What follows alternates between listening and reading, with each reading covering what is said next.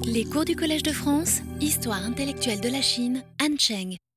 Bonjour et euh, bienvenue à tous euh, d'entre vous qui euh, êtes encore un petit peu imaginaires, mais aujourd'hui j'ai le grand privilège de parler devant quelques êtres humains en chair et en os, que je remercie vraiment d'avoir fait l'effort de venir.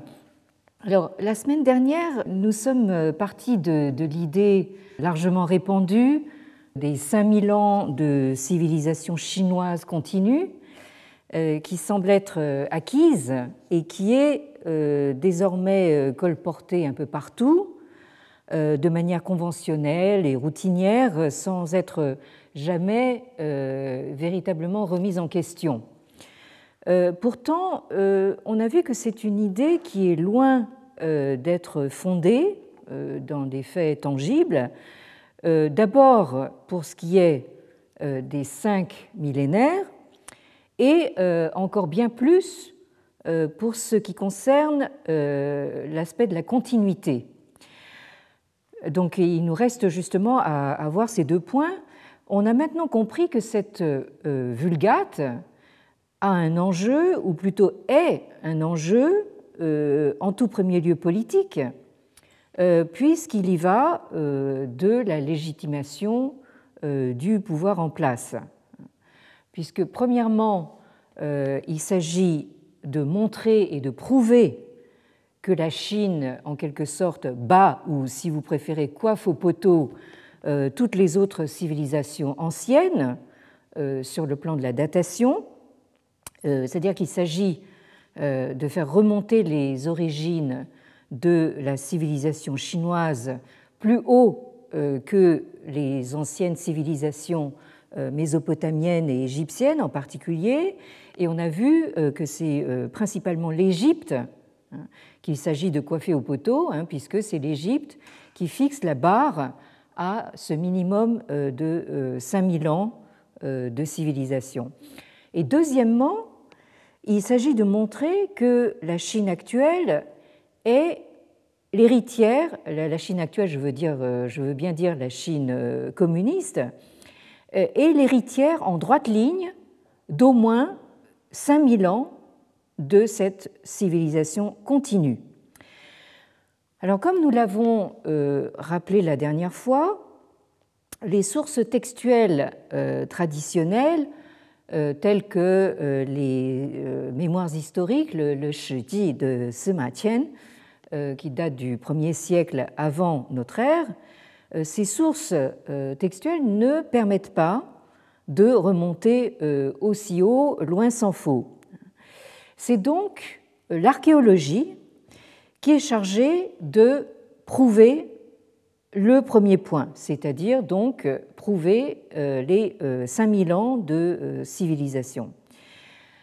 Euh, donc nous euh, avons vu euh, la dernière fois cette dépêche du quotidien du peuple qui date du 9 mai de cette année 2020, donc il y a juste quelques mois, qui annonce en fanfare donc la comment dire la, qui, parle justement de ce site euh, de Shanghuaishu dans la province du Henan, c'est-à-dire donc au centre euh, de la Chine. Et euh, ce site de Shanghuaishu est, est censé démontrer, donc là vous voyez les, images que j'ai déjà montrées la dernière fois, donc là vous avez une, photo du site, les excavations ici. Alors ce site est censé démontrer que la civilisation chinoise était euh, déjà développé dans le bassin moyen euh, du fleuve jaune il y a 5300 ans. Hein, euh, donc on, dépasse les, les, 5000 ans. Alors on nous dit que, enfin cette dépêche du quotidien du peuple nous dit qu'on y retrouve les traces d'une très très grande cité entourée de murs, avec des tombes euh, des plateformes sacrificielles, un réseau routier, hein, autrement dit, bon, tout ce qu'il faut quoi, euh, euh, pour nous plaire, et même la preuve d'un savoir-faire pour produire de la soie et on en veut pour preuve donc cette petite, ce petit objet fait de, de, défense de sanglier donc qui représente apparemment un, verre à soie. Euh, donc euh, tout ce qu'il faut donc pour prouver l'existence d'une civilisation. Alors le seul, le seul petit problème, c'est que on n'a pas retrouvé euh, de traces écrites du tout, pas de pas d'inscription. Alors ces fouilles archéologiques menées à grands frais et financées directement par, l'État chinois, hein, et même en fait sur des plans quinquennaux donc de, l'État chinois, euh, ces fouilles visent non seulement à faire remonter euh, la civilisation chinoise le plus haut possible dans le temps, mais aussi euh, dans l'espace à recentrer la Chine.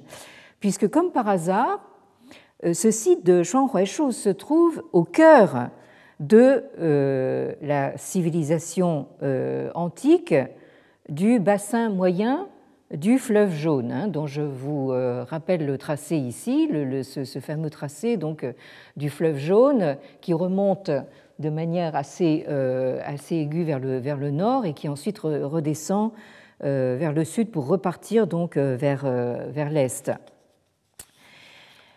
Et donc les, historiens en chef qui ont été chargés euh, d'analyser et euh, d'interpréter les résultats de ces fouilles, euh, n'hésite pas, hein, avec beaucoup d'audace, il faut dire, à relier les traces de cette civilisation qui daterait de plus de 3000 ans avant notre ère, de la relier à la figure de l'empereur jaune, en chinois Huangdi, euh, ce qui manque vraiment pas d'audace, puisque euh, l'empereur jaune est un personnage euh, réputé totalement mythique.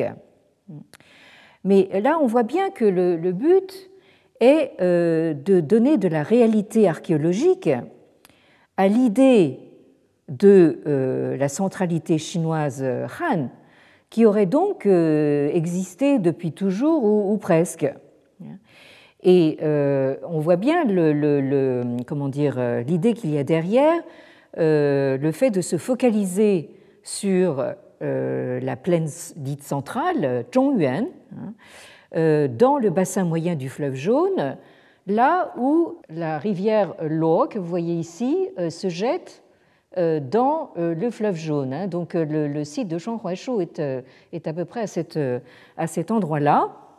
Hein, et donc, euh, ça a suffi au euh, professeur Li par exemple, euh, pour supposer que nous avons ici quelque chose qui se relie à la tradition du livre des mutations, là, du, du I Ching, qui parle justement de diagrammes qui sont sortis de la loi et du fleuve jaune. Hein. Et donc, ces historiens en chef euh, vont jusqu'à supposer que nous avons ici tout simplement euh, le royaume de l'empereur jaune qui euh, aurait régné aux environs du XXVIIe siècle avant notre ère.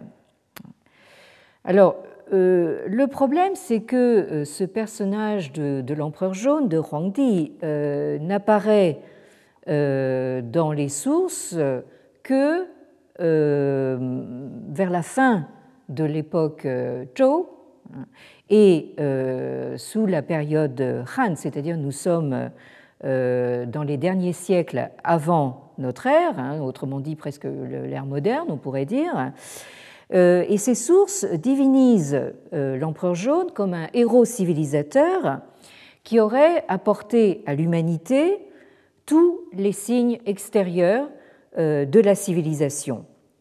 Alors il faut d'abord dire que l'empereur jaune euh, est associé euh, à la Terre, hein, euh, c'est-à-dire bon déjà la Terre jaune du Leus des, alluvions du, fleuve jaune. Hein, il y a même un, film chinois qui a été tourné qui s'appelle Huang Tuti, donc la, Terre jaune. Et c'est cette Terre qui représente aussi le centre dans le schéma des cinq éléments. Hein. Donc vous avez cinq éléments, métal, feu, eau, etc., qui se disposent autour du, centre qui est, la Terre. Alors l'empereur jaune est censé avoir apporté à l'humanité les moyens de se nourrir et de se vêtir. En particulier, on lui attribue justement l'invention de cette fameuse technique de la production de la soie hein, à partir du, verre à soie, hein. euh, d'où évidemment l'importance de ce, petit objet que nous venons de voir, euh, euh, ce, petit verre à soie qui serait la preuve donc, de la production de la, de la soie à une très haute antiquité. L'empereur jaune aussi, c'est celui qui a enseigné à l'humanité à vivre dans des habitations Hein, construite et non pas simplement dans des cavernes. Et euh, c'est lui aussi qui euh, aurait appris à l'humanité à se défendre. Euh, on lui attribue l'invention et l'origine des arts martiaux.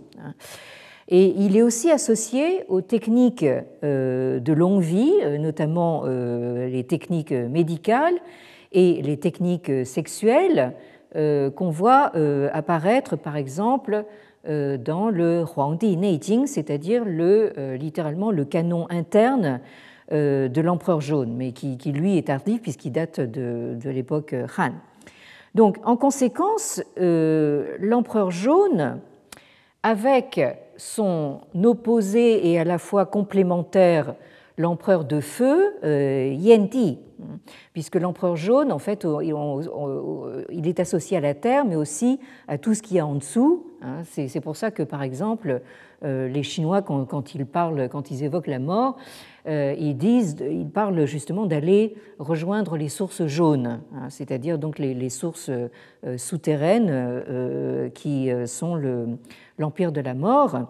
Et alors que Yenti, le, complément opposé de, de, vous allez voir la graphie de, son nom, c'est l'empereur du, du, feu, de la lumière, du soleil. Hein. Et donc cet empereur jaune est, euh, pour couronner le tout, considéré comme euh, le père fondateur de euh, ce qu'on a appelé la race chinoise, qui, est censé être l'ancêtre des, de la population Han actuelle.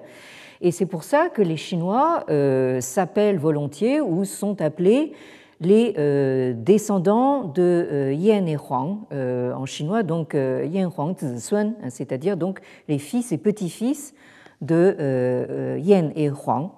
Alors c'est ça qui est à l'origine de cette huitième merveille du monde que vous voyez à l'image. donc ces statues monumentales de Yan-Ti et de Huang-Ti qu'on a construite en béton armé euh, au bord du fleuve Jaune, près de Zhengzhou, et euh, qui font le, comment dire, l'attraction centrale d'un espèce de parc de, loisirs, enfin un, centre touristique. Et je me suis demandé, hein, euh, alors vous voyez ici ces, mêmes têtes avec leur nom en dessous, donc vous avez Yen et Huang, vous voyez le premier caractère, euh, yen, euh, est composé donc de, euh, du redoublement du caractère qui veut dire le feu. Hein. Bon. alors, je me suis demandé, alors peut-être avec un peu de malice, si cette idée de construire ces têtes monumentales n'avait pas été inspirée par ça, hein, c'est-à-dire donc ces quatre, les têtes de quatre présidents américains qui ont été euh, sculptés à même la roche au mont euh, Rushmore dans le Dakota du Sud. Et donc là, je me, suis dit peut-être que nous, avons la civilisation chinoise qui finalement imite la civilisation américaine beaucoup plus récente. Alors moi, je, note de toute façon que les autorités chinoises actuelles semblent avoir un goût prononcé, pour ne pas dire plus, euh, pour ce genre de monument euh, en béton armé, hein, euh, inesthétique et monstrueux à souhait, hein, qui prolifèrent comme des champignons un peu partout en Chine. Vous avez par exemple cette délicieuse statue de Lao Tzu hein, qui se trouve dans le Fujian à, Quanzhou. Hein. donc là, vous voyez, on est à peu près dans le, même style. Et puis, encore plus délicieux et qui me touche de plus près, hein, cette merveilleuse tête de Confucius qui est donc euh, construite dans l'Institut euh, Confucius de euh, Tufu, sur le lieu natal de Confucius, dans la province du, du, Shandong. et, bon, et chaque fois, je demande à mon auditoire s'il ne trouve pas que cette tête de, Confucius ne ressemble pas comme, comme deux gouttes d'eau à celle de Marx. Hein. Mais enfin, bon, là, il y a peut-être une une espèce de contamination, on va dire, euh, euh, dans, le, style de cette statuaire euh, très récente. Alors, pour revenir à une représentation un peu plus ancienne de l'empereur jaune de Huangdi, vous avez cette fresque murale qui date d'époque Han euh, et euh, vous avez donc euh, l'image de, l'empereur jaune avec les attributs justement de l'empereur, ce, chapeau à, breloques, et puis avec les, deux mains levées comme ça, enfin presque un petit peu comme, la statue du grand timonier, hein, donc un homme en pleine action et qui montre l'avenir. Et sur le côté gauche, en colonne verticale, vous avez cette euh, inscription d'accompagnement qui vous dit euh, l'empereur jaune est à l'origine de nombreuses inventions et euh, transformations. C'est lui qui a qui a fabriqué les armes, qui a qui a, délimité les champs. Hein. Là, vous avez le hum, caractère Jing, qui veut dire en fait le puits, mais ici, je pense qu'il est, pris pour, euh, sa, graphie parce qu'en en fait, on a, une sorte de quadrillage. Euh, le, mot qui veut dire champ tienne est aussi une, espèce de quadrillage. Donc en fait, l'empereur jaune, c'est un, un, comment dire, celui qui a donné forme hein, à un, univers chaotique, informe. Et c'est également lui, continue l'inscription, qui a inventé les vêtements Hein, donc de quoi il, a, donné euh, euh, à l'humanité de quoi se vêtir, et c'est lui qui a euh, érigé donc les, premiers palais et habitations, hein, donc pour sortir l'humanité de, de ses cavernes. Alors cette figure de Huangdi, de l'empereur jaune, on la retrouve sur la couverture de ce livre. Vous la voyez donc au fond. Hein. Elle a été reproduite euh, en grand et vous voyez donc ici euh, euh, sur la photo un, homme qui vient rendre hommage à l'effigie de cet empereur jaune. Alors ce livre, comme vous le voyez à l'image, est dû à Terence Bilter. Alors le, nom, en tout cas le nom de famille, vous dira sûrement quelque chose puisque c'est le fils de Jean-François Bilter, donc euh, qu'on ne présente plus, qui est un éminent sinologue et en même temps aussi un penseur euh, très original, qui est connu notamment pour ses travaux sur Zhuangzi. Alors je, prononce le, nom de, de avec un peu de regret parce que euh, je devais consacrer un séminaire de lecture de textes du euh, Zhuangzi cette année, mais qui, n'a pas pu se tenir à cause des restrictions sanitaires, du fait que le Collège de France est fermé au public. Donc, euh, Terence Bilter est bien le, fils de Jean-François Bilter et d'une mère chinoise qui est aujourd'hui décédée et à qui Jean-François Bilter a consacré des ouvrages extrêmement, des livres très, très émouvants. Alors, euh, Terence Bilter euh, euh, est titulaire d'un doctorat avec une thèse qu'il a achevée en 2001 et qui a été publiée en 2007 aux Indes savantes, apparemment sans grand remaniement, hein, sous la forme donc de ce livre très volumineux de 580 pages. Alors, la thèse de Terence Bilter euh, était consacré à en fait la propagande de type nationaliste du régime de Pékin depuis le lancement de la politique de réforme par Deng Xiaoping en 1979 et plus particulièrement depuis la répression du mouvement étudiant euh, de juin 1989 euh, sur la place euh, Tiananmen. Nous aurons l'occasion de, revenir sur ce point parce que cet événement que la Chine essaye à toute force d'occulter, d'oublier, de faire oublier de toutes les manières, à tel point qu'on a l'impression que, le 4 juin 1989 n'a jamais existé, n'a jamais eu lieu. Euh, toujours est-il que euh, c'est un, point de, basculement justement dans euh, l'histoire de la, de la, Chine actuelle. Il y avait véritablement un avant et un après Tiananmen. Et donc, à travers l'étude d'un symbole particulier, de cette figure de l'empereur jaune, hein, la thèse montre comment le Parti communiste chinois tente de se légitimer hein, au moment où son euh, pouvoir est euh, euh, érodé par, d'une part, l'ouverture du pays, la mondialisation de l'économie et tous les bouleversements sociaux que ça entraîne.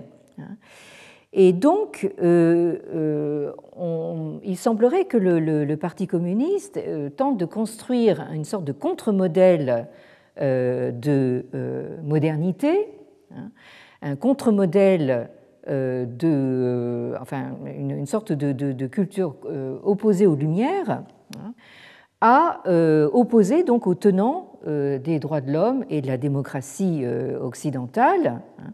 Et donc, le Parti communiste est amené à élaborer un discours de légitimation qui est destiné donc à rallier cette nouvelle base sociale du pouvoir chinois qu'est on pourrait dire, la euh, nouvelle classe moyenne ou la bourgeoisie urbaine émergente. Mais au-delà d'une réinvention nationaliste de la tradition, somme toute euh, assez classique, hein, et qui avait déjà été pratiquée par euh, le gouvernement nationaliste de Chiang Kai-shek avant 1949, hein, la thèse permet également d'avoir accès à certaines représentations fondamentales du politique en Chine.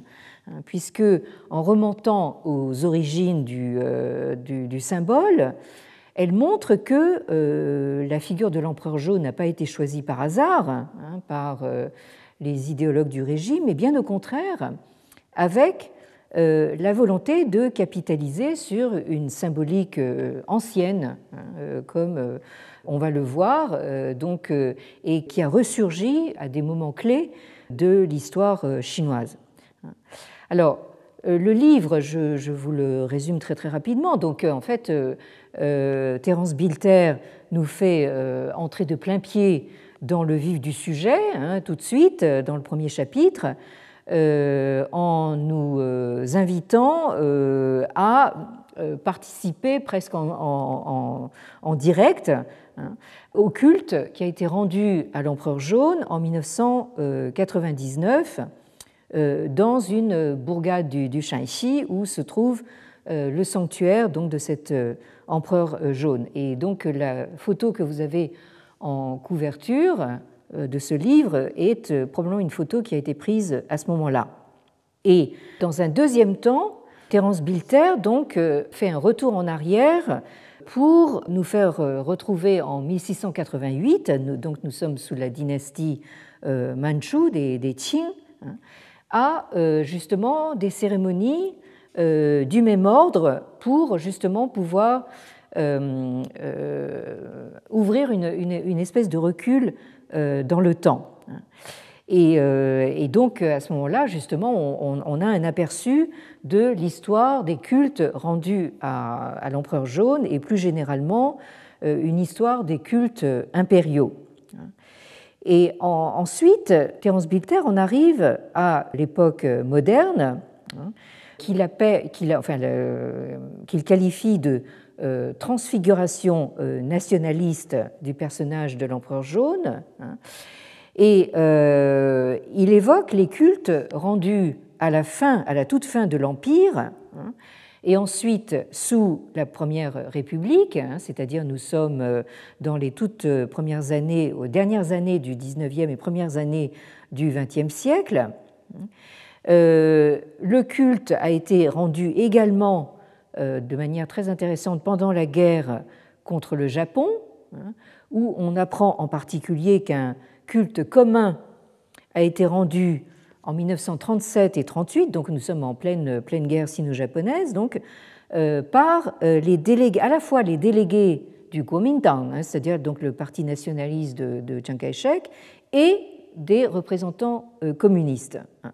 Donc là, vous voyez que ce, culte de l'empereur jaune est récupéré à l'heure actuelle par le Parti communiste chinois, mais il a connu toute une, histoire de résurgence auparavant. Hein.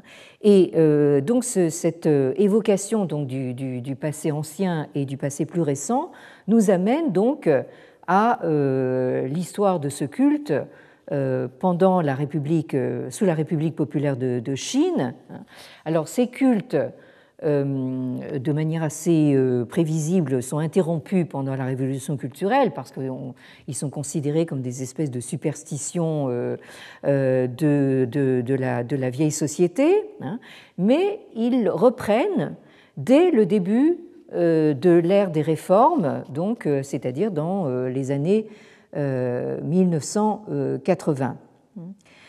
Alors, Ici, euh, nous avons euh, justement euh, une, analyse assez approfondie que nous devons à, Terence Bilter hein, des, comment dire, du rapport un petit peu compliqué que le régime communiste entretient donc avec ses cultes impériaux.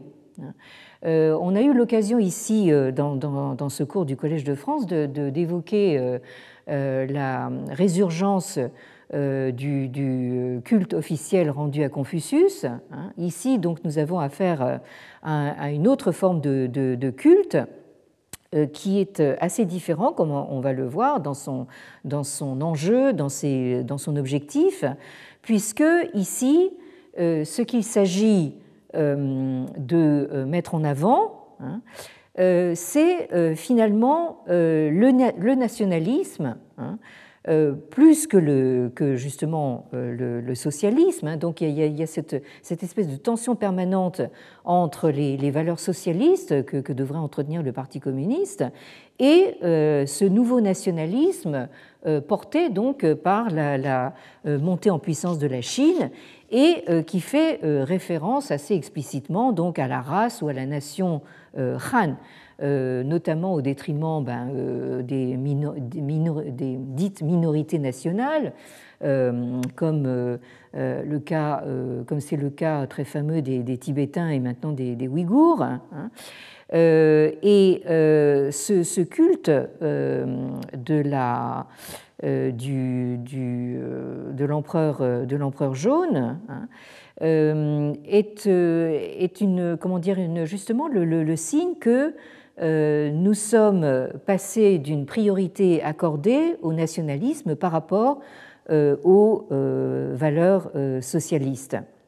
Alors, l'empereur jaune est, comment dire, on lui voue un culte pour, pour ses divers aspects, d'abord comme héros civilisateur, hein, héros fondateur du, du, politique et fondateur de l'État chinois, hein, qui, euh, l'État chinois actuel qui se veut l'incarnation et l'agent euh, de la civilisation. Hein. Donc là, euh, nous sommes en plein dans notre sujet. Hein. Donc vous avez cet État chinois qui, se prétend donc être l'héritier justement de, de, la Chine civilisatrice de, de, de 5000 ans.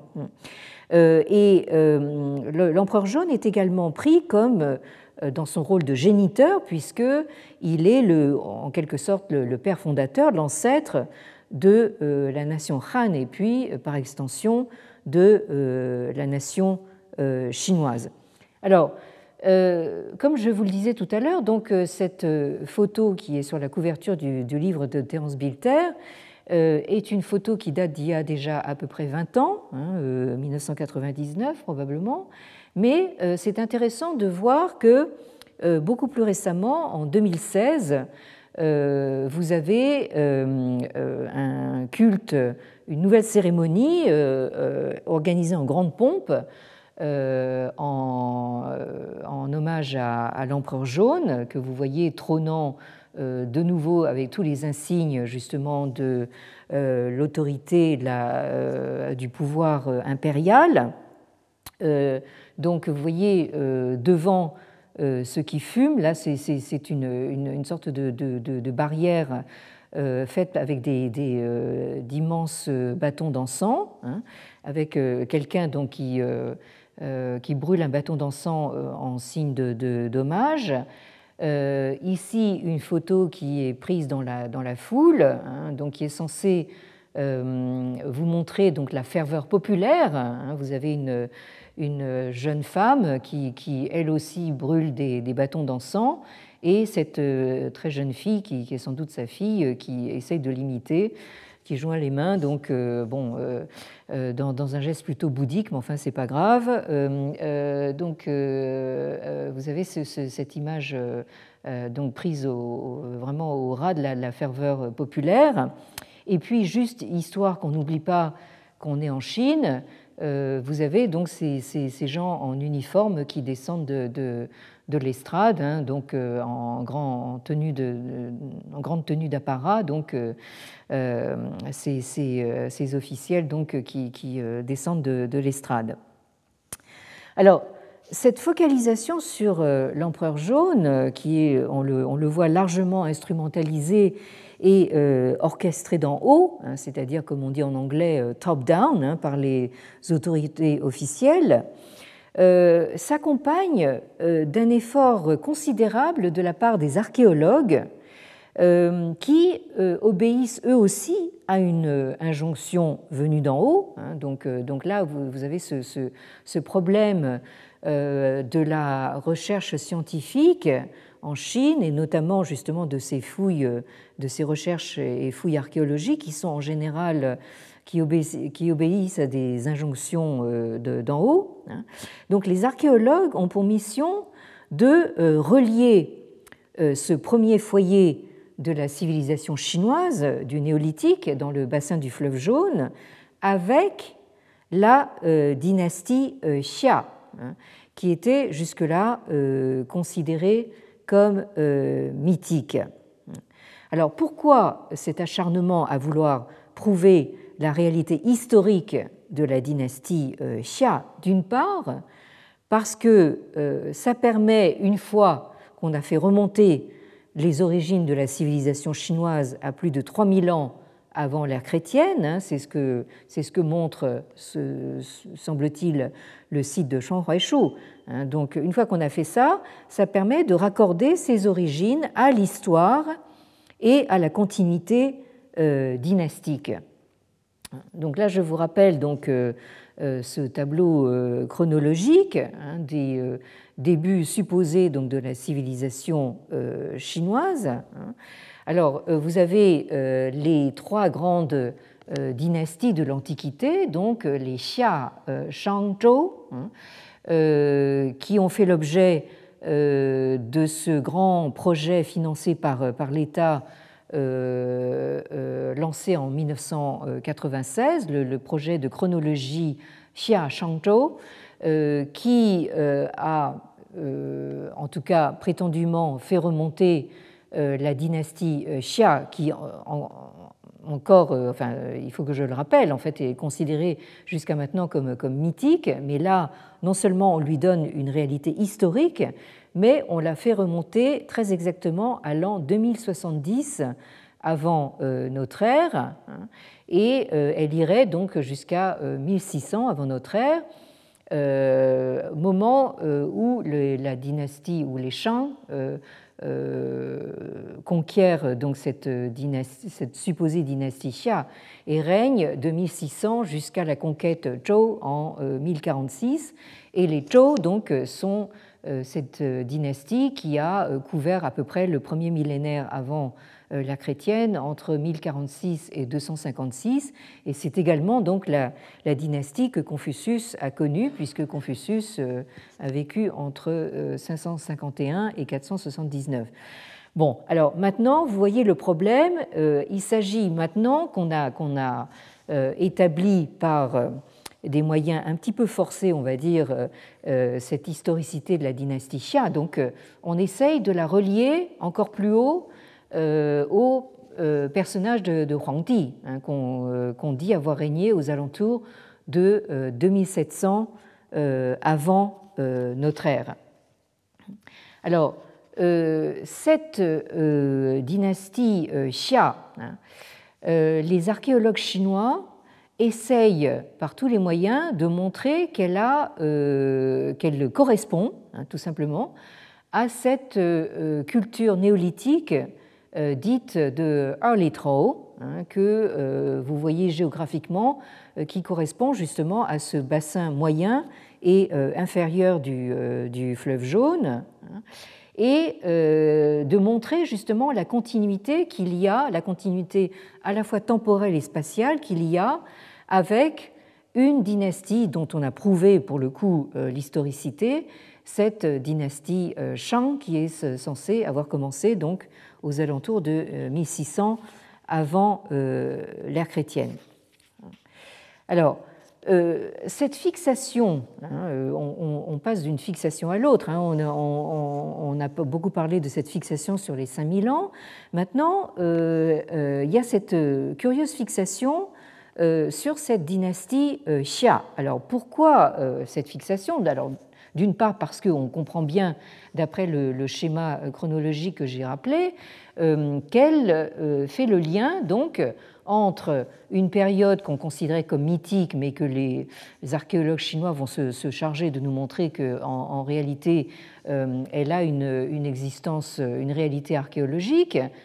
Donc les Xia sont un petit peu le, le manquant entre donc cette période, cette haute antiquité euh, euh, considérée jusque-là comme mythique, et euh, la dynastie Shang qui, elle, est établie de manière consensuelle, enfin je veux dire, il n'y a pas de contestation là-dessus, qui a une réalité historique, mais seulement à partir de, de 1600 avant notre ère. Alors, euh, la fixation sur ce, nom de, Xia, à mon avis, a quelque chose à voir aussi avec le fait euh, qu'elle euh, correspond à une des autodésignations de justement de la race chinoise, hein, qui est censée justement descendre de l'empereur jaune et qui serait l'ancêtre direct des, des Han actuels. Hein. Euh, qu'on appelle euh, dans les textes anciens euh, Xia, justement, ou Zhu Xia ou Hua Xia. Hein, alors, Zhu Xia, ça veut dire donc tous les Xia. Hein. on, pourrait dire que c'est une réunion de, tribus qui se, réclament des Xia, ou bien les Hua Xia. Hua, introduit une idée justement de civilisation, puisque roi, c'est la, la, floraison, hein, c'est le, le, ça, évoque le, la, la, floraison, le, raffinement de, de, la civilisation. Et euh, selon euh, certains, on pourrait dire, glossaires anciens, qui datent de, de l'époque pré-Han et Han, euh, on, glose le, caractère xia par euh, la notion de ta, hein, la notion de grand. On, vous dit donc, certains glossaires vous disent euh, xia ta ye, hein, c'est-à-dire donc le, le ye de la fin établit donc une, c'est une, copule donc qui établit l'équivalence entre xia et ta. Alors donc, est-ce que c'est une équivalence phonique? Il y, a, deux sons qui se, rapprochent, ou est-ce que c'est une équivalence euh, euh, graphique, puisque euh, le mot, le caractère ta que vous avez ici sur la, sur la diapositive, évoquerait en principe un, homme avec les bras écartés. Hein. Donc, autrement dit, Xia désignerait donc un être humain comme j'en ai quelques-uns devant moi aujourd'hui, un être humain donc par excellence, donc avec les, bras écartés. Alors si vous prenez le premier, enfin ce qu'on considère comme le premier, le premier dictionnaire étymologique, dont vous avez le titre ici, le Shou Wen Jie hein, euh, euh, qui a été euh, composé par Xu Shen autour de l'an 100 de l'ère chrétienne. alors, Shou qui, qui, qui, voudrait dire donc l'origine des Wen, nous aurons l'occasion de revenir sur ce, sur ce, ce mot, Wen, l'origine des graphies, et l'explicitation euh, des caractères. Alors, donc, euh, Xu Shen donc, a accompli un, travail euh, tout à fait inédit qu'il décrit dans sa, postface. Il a écrit lui-même une postface que le dictionnaire contient 9353 entrées, plus 1163 variantes graphiques, et est composé au total de 133 000 441 caractères. Alors maintenant, vous comprenez pourquoi, hein, euh, dans l'esprit des Occidentaux, euh, euh, le chinois, c'est vraiment impossible à apprendre parce qu'on s'imagine qu'il faut mémoriser donc quelque chose comme 130 000 caractères différents, ce qui est évidemment une, une idée complètement fausse parce que j'ai devant moi enfin quelques véritables êtres humains qui ont, euh, eux, euh, tout à fait réussi dans des conditions tout à fait normales à apprendre l'écriture chinoise. Bon. Alors, ces caractères, euh, dans ce dictionnaire étymologique, sont classés selon des, ce qu'on appelle des têtes de section, c'est-à-dire des pushou, qui sont un petit peu l'ancêtre de ce que nous appelons maintenant des radicaux ou des clés, hein, c'est-à-dire qui euh, définissent, enfin je, suis très sommaire ici, mais euh, qui définissent un champ sémantique hein, et qui permettent de, de, procéder à une désambiguation hein, euh, de, caractères parce qu'en chinois, vous avez énormément d'homophones et donc ces, ces, radicaux ou clés permettent de, justement de distinguer un homophone euh, d'un autre, parce qu'on euh, on lui euh, accole un, radical différent. Alors ici, au bas de la diapositive, vous avez donc ce, caractère xia donc, qui nous préoccupe, hein, et donc le Jiezi le range dans la, la, section hein, ou le radical ici qui se prononce en chinois moderne sui. Hein. Alors, euh, le, le, donc, vous donne une sorte de euh, définition très, très, très, très vague et très générale hein, de ce mot xia. Il vous dit c'est Zhongguo zhi ren ye. Donc, euh, ceux d'entre vous qui connaissez un petit peu le, chinois, hein, pourtant c'est un, un texte qui date du, premier siècle euh, de, notre ère, hein, donc il y a 2000 ans d'ancienneté, mais ici, c'est quand même pas euh, sorcier euh, de comprendre qu'il s'agit de jeunes, hein, c'est-à-dire des, hommes hein, ou des, êtres humains de Zhongguo, c'est-à-dire des pays du milieu, des pays du centre. Autrement dit, justement, de la plaine centrale, c'est-à-dire ce, fameux bassin moyen euh, du fleuve jaune qui est censé être le berceau euh, de la civilisation euh, chinoise. Alors ensuite suivent des considérations sur la composition de la graphie donc de ce, caractère xia que vous avez ici, hein, donc dans la graphie donnée par le Showen, qui est le style donc, des, des, inscriptions sur bronze. Hein. Et alors, on vous dit donc euh, Sui, Ye. Hein. Donc euh, voilà, donc il est composé de euh, ce, graphème-là, de ce graphème-là et de ce graphème-là. Alors ensuite, il explicite euh, ce graphème Tu égale Liang Shou. Hein. Tu que vous avez ici, dans cette partie-là du, caractère, ça désigne deux mains. Hein, deux mains. Hein. Et euh, sui que vous avez dans la partie inférieure du caractère, c'est liang hein. c'est-à-dire euh, euh, sui, c'est euh, deux pieds. Autrement dit, alors vous avez justement une tentative d'explication graphique et étymologique de ce caractère xia, qui vous indique bien que nous avons là, en fait, le, la représentation schématique d'un être humain avec deux mains et euh, deux pieds. Donc euh, un, bipède avec, avec deux mains, hein. euh, et qui en plus vit dans la, zone centrale hein, de la civilisation chinoise. Et donc c'est ça qui explique que classiquement, les xia ou zhu ou hua xia hein, euh, sont classiquement donc opposés à ceux qu'on appelle génériquement les yidis, c'est-à-dire euh, les populations euh, non civilisées qui sont censées vivre à la périphérie de ce, ces Zhongguo, c'est-à-dire de, ce, de ce, domaine central. Donc vous avez déjà en fait dans, dans cette étymologie toute une représentation euh, du monde, du, monde chinois, hein, euh, euh, qui est donc très très fortement centré et centralisé.